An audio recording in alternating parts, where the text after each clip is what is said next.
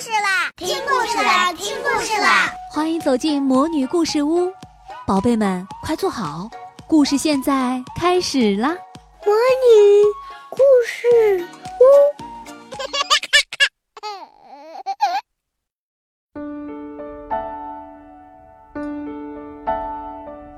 屋。五月晚上，妹妹睡着了，家里安安静静。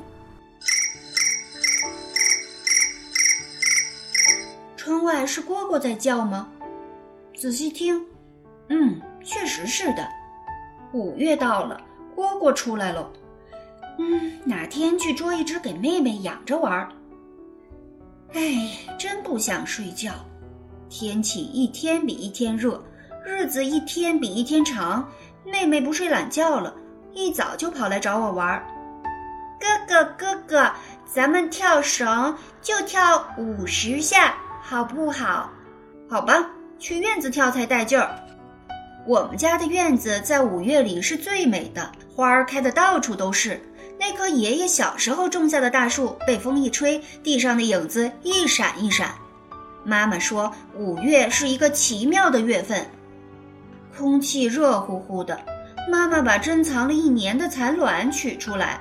一颗颗小蚕卵已经从黄色变成了黑色，黑黑的小蚕很快就要从这些小点点中钻出来了。屋后桑园里的桑树长出了又鲜又嫩的叶子，散发着清香。家里已经有好多好多蚕宝宝从蚕卵中爬出来了，我们要采最嫩最嫩的叶子喂它们。我们轻轻地把桑叶盖在蚕宝宝的身上，它们就爬上来，不停地吃啊吃啊，一刻也不想停下来。五月在蚕宝宝们不停地吃的时候来了，很快它们就变了模样。蚕宝宝们从短短黑黑的细毛线变得肉嘟嘟的，又白又胖，跟我的手指头一样粗了。哥哥，蚕宝宝好胖啊，我也要拿。不给，不给！不久，蚕宝宝们开始吐丝了，蚕身变得越来越模糊，很快就完全看不见了。它们把自己藏在白亮亮的蚕茧屋里。蚕宝宝再见喽！睡一觉醒来，你们就会长出翅膀来呢。每年当蚕儿结茧的时候，桑树就结出甜甜的桑葚。摘一颗紫色的桑葚放进嘴里，甜甜软软的，咬一口。汁水就流得满嘴都是。又到了立夏，立夏这一天是我和小伙伴们举行斗蛋大赛的日子。妈妈从咕嘟咕嘟冒泡的锅里挑出两个大个儿的鸭蛋娃娃，放进我们的蛋兜兜。走喽，斗蛋去喽！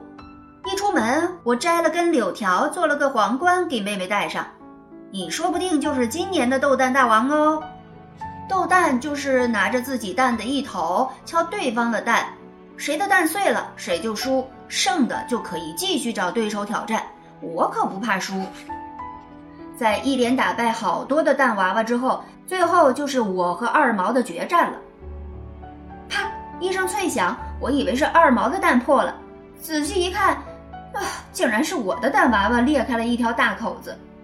妹妹说：“哥哥，拿我的吧。”我拿起妹妹的蛋娃，对她小声说：“你要争气哦。”二毛的蛋不客气地向我猛砸过来，砰！我睁大了眼睛，哈哈，二毛的蛋破了。妹妹高兴地拍手：“赢了，赢了！我们是斗蛋大王喽！”回家的路上，我对妹妹说：“把你的蛋娃娃做成常胜将军，你想做成谁呀？关公、张飞还是赵子龙？”谁是关公飞龙呢？嗯，嗯，就是谁也打不过他的大将军。嗯，那做个孙悟空吧，齐天大圣啊！我先画了孙悟空的脸，然后把做好的帽子和毛线球粘在他的头上。哥哥，鸡毛给你，帽顶上再粘几根鸡毛，这样看上去更神气了。最后，我用金色的纸剪了一对圆眼睛给它贴上，再点上乌黑的眼珠，火眼金睛的齐天大圣就完成了。白骨精哪里跑？啊哈哈哈哈！睡觉的时候，我把孙悟空挂在帐子里，舍不得关灯。我俩面对面，互相望着，想着想着，望着望着，就睡着了。天下起了雨，妈妈一早就去田里插秧了。秧田里一定很热闹吧？去我们家的秧田要经过一片菜地，菜地里湿漉漉的，雨珠打在伞上的声音清清脆脆的，真好听。前几天，妈妈已经在菜地里用竹竿和铁丝搭好了瓜棚和豆架。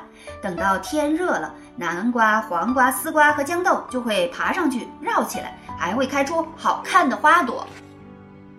秧田到了，呵，好多人都在田里忙啊。每到五月，插秧是家家户户最重要的事。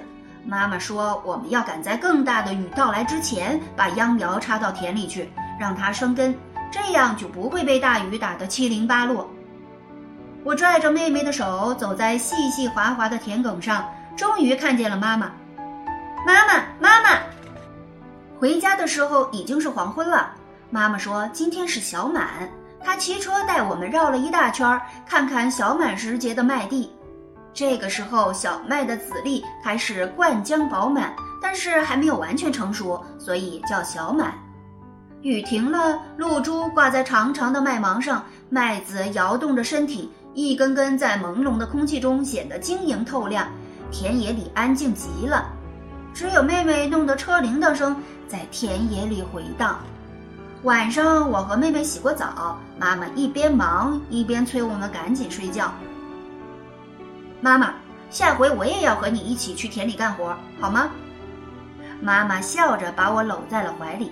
妹妹也咯咯的笑着爬到了我身上，妈妈给我们念起了童谣：“我的儿，我的娇，三年不见长得这么高，骑着我的马，拿着我的刀，扛着我的案板卖切糕。”五月真是个神奇的月份，我也急着快快长大呢。